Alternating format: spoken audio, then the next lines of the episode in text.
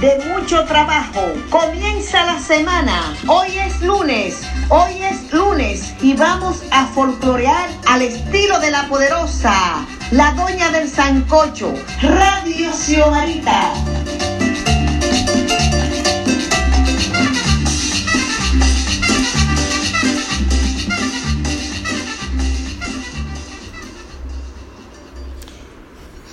Hola, saludos. Hoy vamos a hablar sobre los nombres y sus derivados. Los nombres propios principalmente. ¿Cuál es la razón de que cuando nacemos nos endonan un nombre sin que nosotros siquiera estemos de acuerdo después que crecemos? Nos deben poner nombres provisionales y cuando cumplamos la mayoría de edad, tener la facultad de cambiarlos si no estamos de acuerdo, por un costo razonable, naturalmente, y sin tantos papeleos. El ser humano es muy presumido.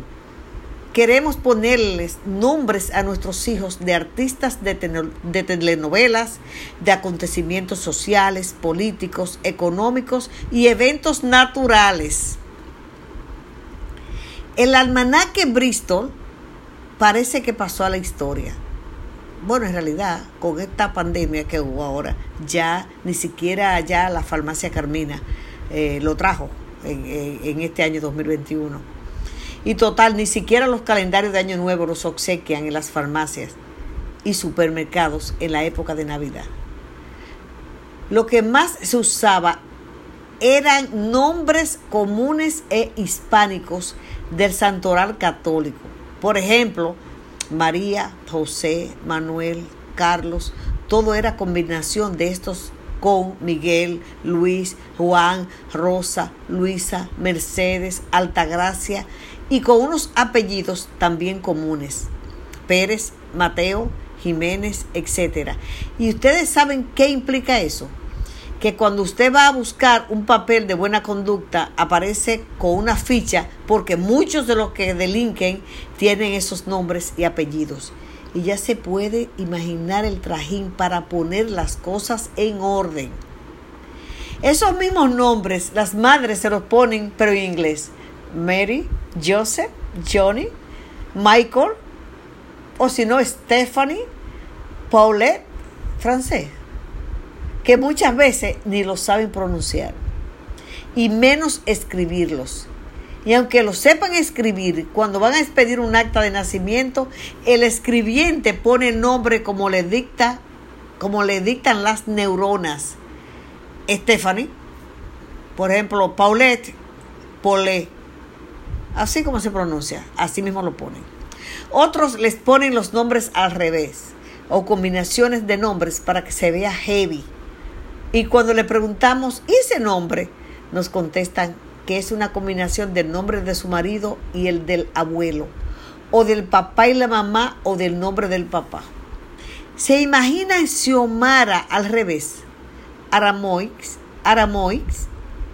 ¿Y quién iba a colocar la X final? Explíqueme.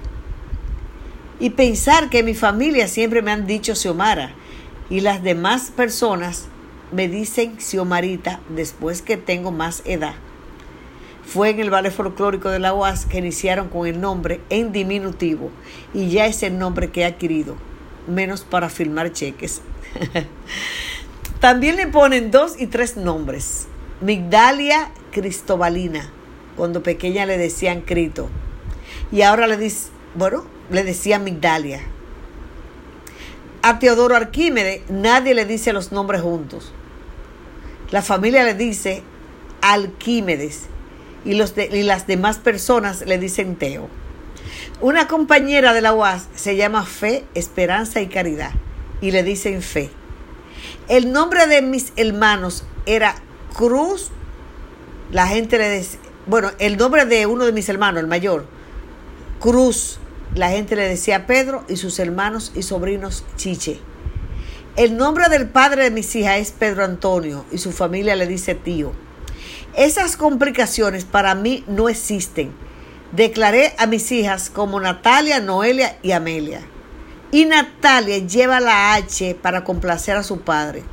Total, la H es muda. Solo tiene un nombre y no son tan comunes. Eso sí, muchas veces el lío se me arma por el final. Lía, lía, lía. Y algunas veces estoy llamando a la que no es. Además, el apellido Orguín no es tan común y muchas veces escriben Orguín sin H y con R. Hermenegilda, Anastasia y otros más son bonitos o feos, depende de quién los lleve. Si la reina de España le pone a su hija esos nombres, o Casimira, suena muy bien. Hasta la gente que lee los periódicos se entusiasma por el solo hecho de llevarlo la hija de la reina. Pero si es una persona de estrato social bajo, hasta la critican. Así sucede con los nombres de artistas, peloteros, actores y la mayoría de los famosos, que la gente lo populariza tanto que sabemos incluso la época cuando nació la persona, porque se convierte en una moda. ¿Se acuerdan de Talía? ¿Se imaginarán cuántas niñas declaradas así? También hay personas que no enseñan sus documentos de identidad porque tienen unos nombres feísimos, rarísimos y tienen vergüenza de darlos a conocer. Por favor, asuman sus nombres con orgullo si no pueden cambiárselos. La suerte que existen los apodos, sobrenombres, alias o derivados de esos nombres.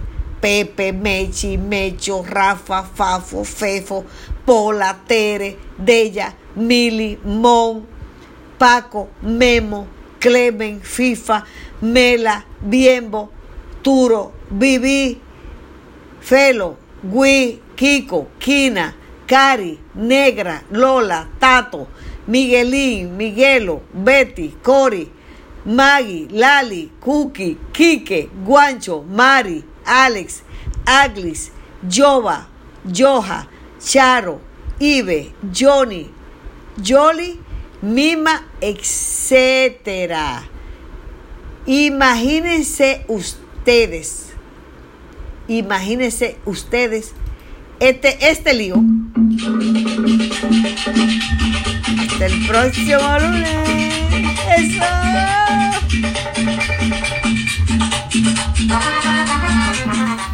Hasta el próximo lunes. Suscríbanse en mi canal de YouTube Las Cosas de Xiomarita. Síganme en Instagram y Twitter arroba Xiomarita Brinca. Para los locutores esta cumbia va, para los locutores esta cumbia va. Aquí los estudiantes la van a bailar, aquí los estudiantes la van a bailar.